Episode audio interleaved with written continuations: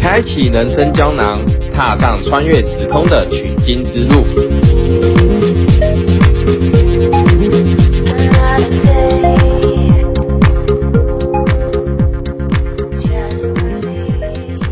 嗨，我是任照。Hello，我是 Groot。大家好，我们又再见喽。呃，现在在播放的这一集应该会是在过年前后大家会听到。那讲到过年，虽然在疫情，我们嗯很重要的一件事情就是会旅游跟返乡。对对对。对，那是之前我们在前面的集数有提到过，就是任重他自己有徒步环岛的经验，那相信你对于台湾的各个大大小小的地方都有很深的认识啊，然后有一些有趣的故事。那你要不要跟大家先分享一个对于徒步环岛你比较印象深刻的故事呢？嗯，真的是蛮印印象深刻，因为都是一步一脚印。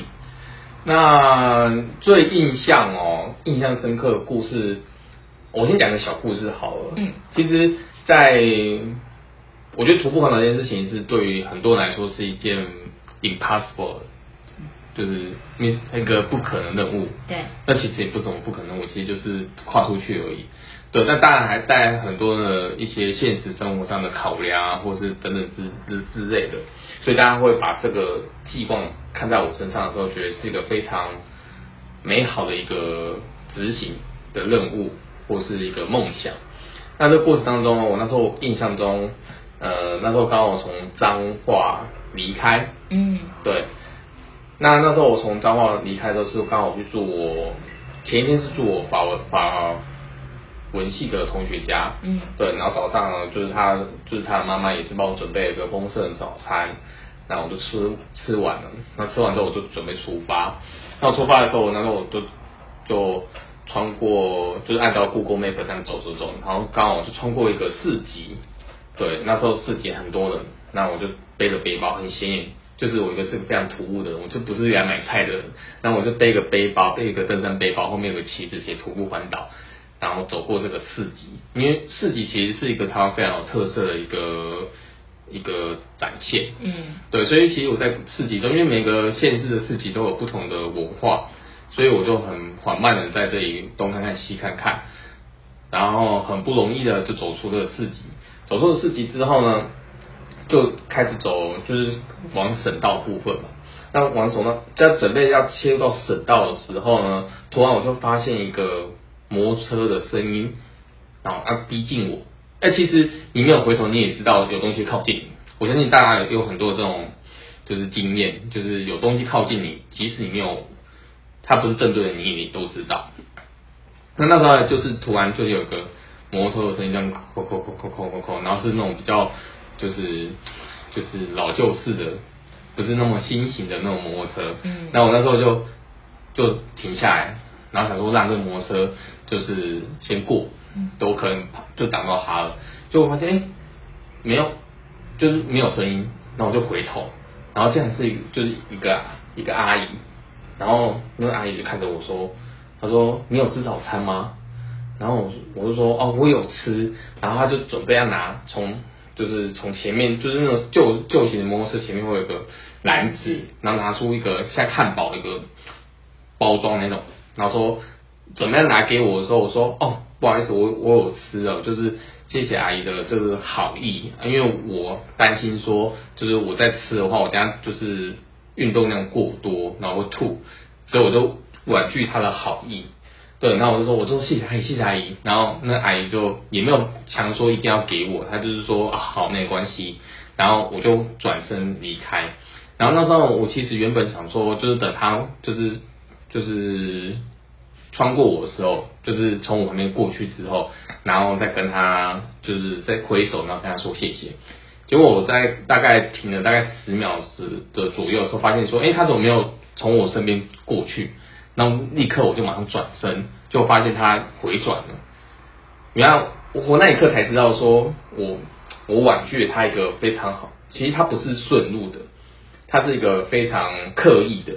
然后可能在我穿过这个市集啊，然后就是看到一个一个年轻人在做一个徒步环岛的事情，他可能想到说，哦，他可能我很需要一个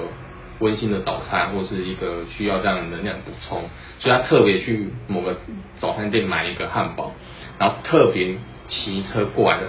这边，然后问我需不需要做早餐。嗯其实就是这很多的过程当中，其实你也你也清楚知道，其实我们很多的，就是你帮助别人，他其实不是很顺路，也不是就是顺心的，然后当然是顺心的，是不会很顺路的。对然后我那时候其实就有点懊悔，说我应该接接受他的早餐的。所以这个小过程其实呃，只不过就是三分钟的过程而已。对，可是对我来说，其实是一个非常永恒，甚至是觉得跟台湾的，就是真的最温暖的是人，对最美的风景风景是人。所以那时候我就觉得说，这个这个环境，这就是台湾中南部真的很热情，就是一点点小小的，就是他大家都很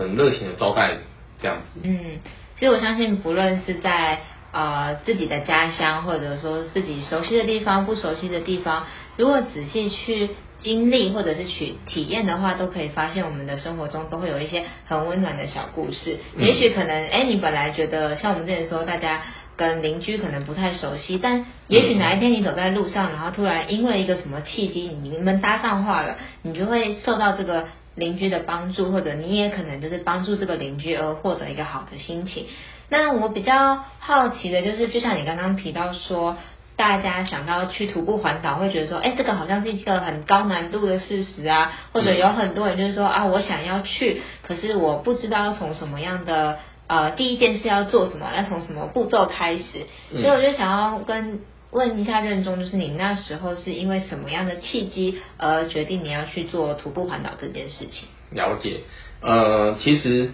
我是上大一的时候，我就就有在思考说，我在大学的时候我要做一些什么特别的事情，因为那时候我高中的时候呢，就是十六七岁的时候，那时候我就有跟三个同学去单车环岛。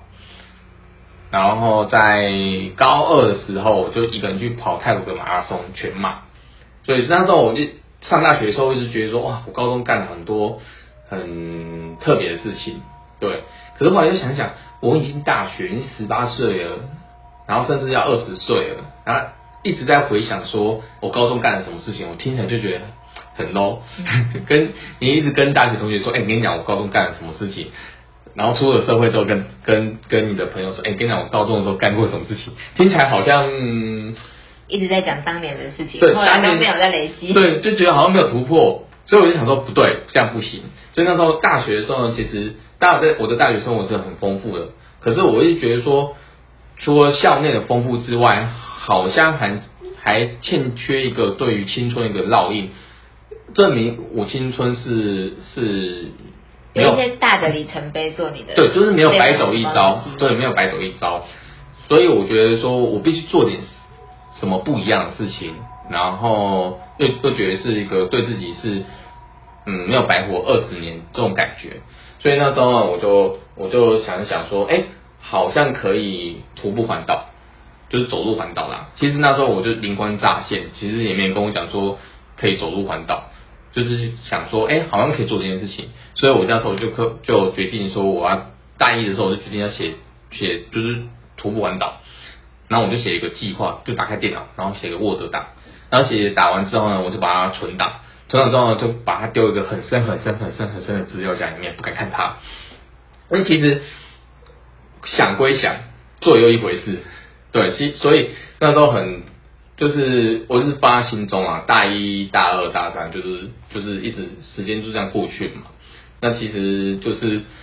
觉得说要做这件事情，其实也算蛮疯狂的，嗯，对，所以也没有说立刻执行，但我我那时候就许下个心愿，在这个时候这样子。对。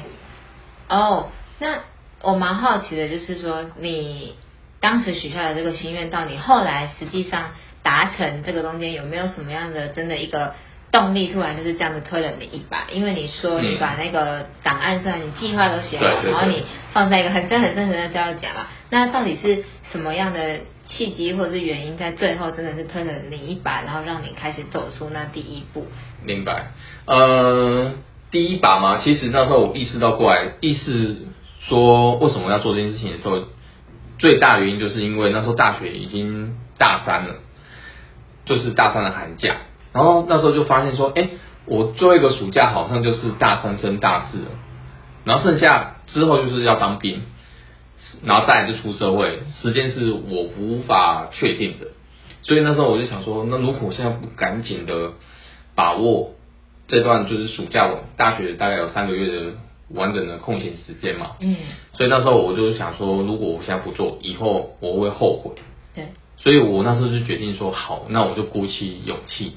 所以那时候准备放寒假的时候，我就把那个 list 就是那个清单印出来，然后回家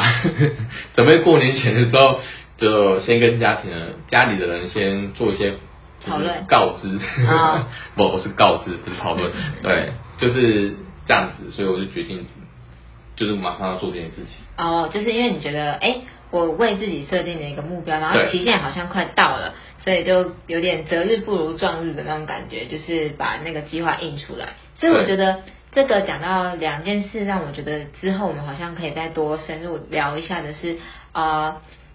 当你有一个想要做的事情的时候，第一个你把它写下来，好像它就有一个跟自己许一个愿，然后真的是立下一个呃誓言目标，对对对，立下一个就是誓言跟立下一个目标那种感觉。通常我自己的经验也是，因为我那时候要呃去美国交换之前，其实我是在三年前我就拿出了一本本子，就写下、哦我想要去美国，我要做哪些事情。但是后来我真的也是有点淡忘这件事情。嗯嗯那也是因为很特别的契机，就突然有一个可以去美国的机会，所以我觉得真的是书写这件事情真的会。跟虽然大家说，哎、那我们就像什么生日的时候跟吹蜡烛许愿，可是跟你实际写下来，哦，我觉得那个能能量差好多。差很多，因为像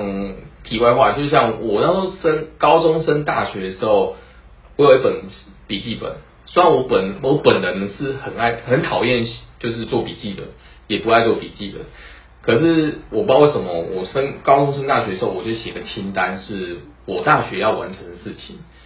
那那时候有很多，但很多东西是你当下很理想化的东西，可是就是我后来回顾一下那本笔记本的时候，我发现其实我在大学就那张清单，我大概完成了六七成，那也很多哎，是蛮多的。就是不管是学语言啊，还是学就是持续乐器，还是持续在运动上，都有持都有完成这个上面的嗯，只是可能有不一样。例如原本说学日文，后来就跑去辅修法文，对，那其实但意思就是说多学第三语言啊，对不对？所以我觉得就是写这件事，写下来这件事情，真的是或多或少会帮助你，就是让你心中就是有个种子，告诉我们自己要去执行某件事情，对。就好像已经下了一个开关，就是说，哎对，准备哦，那个你走到这一步的时候，这个宝盒子要被打开，你应该嗯要进去这个关卡。对，那这呃，因为这一集也时间也差不多，那我相信你还有很多徒步环岛的故事。那最后我想再跟你询问一下，今天如果嗯有人他也想要尝试徒步环岛，那以一个过来人的话，你会建议他第一步嗯要从什么方向来开始？然后他有哪些事前的准备是嗯自己要注意的？还有就是你自己。呃，在哪些事前准备上，你觉得如果你再去徒步环岛第、嗯第二次的话，你会再把它做得更好？明白。好哦，呃，其实我在出发前也曾经有这些问题。那这些问题，我也发现说，哎，有有有人曾经已经完成了，不是曾经啊，就是有人已经完成了，所以就是前辈，所以我就把就是去加那个前辈的脸书，哦，然后问了这些问题，结果他只回答我一个问题，回答我一个答案。他说，等你出发就知道你缺什么了。那我心想说，啊，废话嘛，我也知道我出发就缺什么了，还不还要问你吗？不过呢，这个答案呢，这个体会呢，我们下集再持续的分享说为什么出发你就知道缺什么了。好，好，那就期待我们下一次可以听你出发以后，你发现你缺了哪些，还有为什么会有这么深刻的体会。OK，没问题，好，那就下次再见，见，拜拜。